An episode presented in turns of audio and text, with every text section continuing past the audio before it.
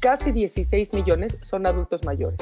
Y de ese eh, porcentaje, el 1.7 millones se encuentran en una situación de abandono.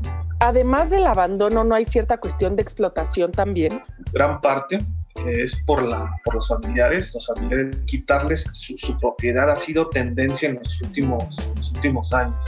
O sea, tenemos una cultura de poco respeto hacia el adulto mayor. Me sorprende el dato, 70% tienen una discapacidad. ¿Cuál alternativa tienes? O sea, realmente, o sea, ¿quién ayuda a un adulto que está en una situación de estas?